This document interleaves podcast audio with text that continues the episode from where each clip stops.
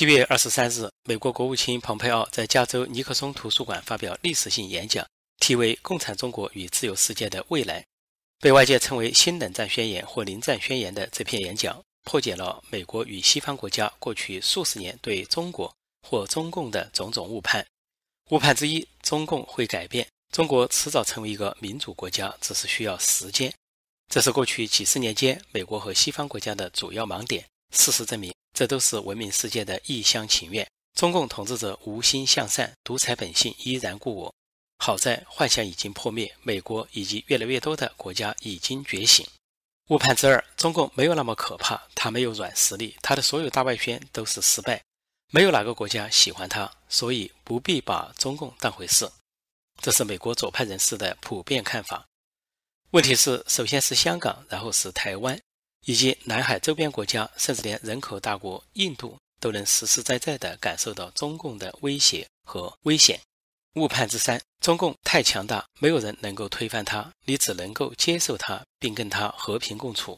那样的话，成本和代价比较小。问题是，苏联、纳粹德国、军国主义日本都曾经很强大，其他国家能够与他们和平共处吗？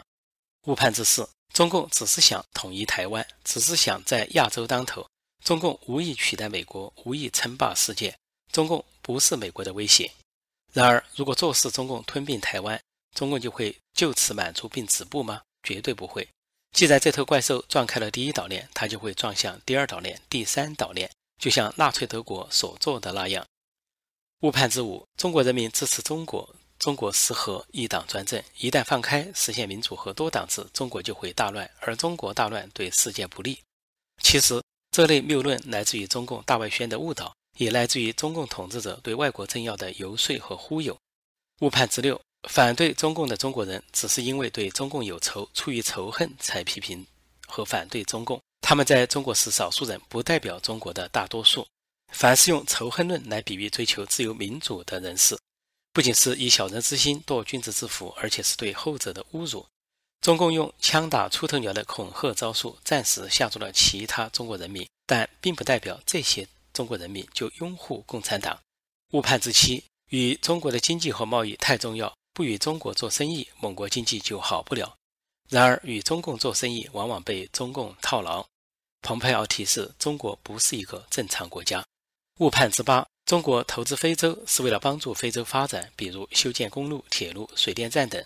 然而，中共“一带一路”带给非洲和其他贫穷国家的却是深重的债务陷阱和新殖民主义。误判之久，仍然需要中国接触，用谈判和对话解决与中国之间的问题。与从无诚信、从不遵守承诺的中共对话，究竟有什么意义？在这篇历史性的演说中，蓬佩奥对中共和习近平都做了定性。我们必须记住。中共政权是马克思列宁主义政权，习近平总书记是一个破产的极权主义意识形态的真正信仰者。诚如尼克松所虑，除非中国改变，世界不会安全。今天的世界尤其需要记住蓬佩奥的这句话：如果自由世界不改变共产中国，共产中国肯定会改变我们。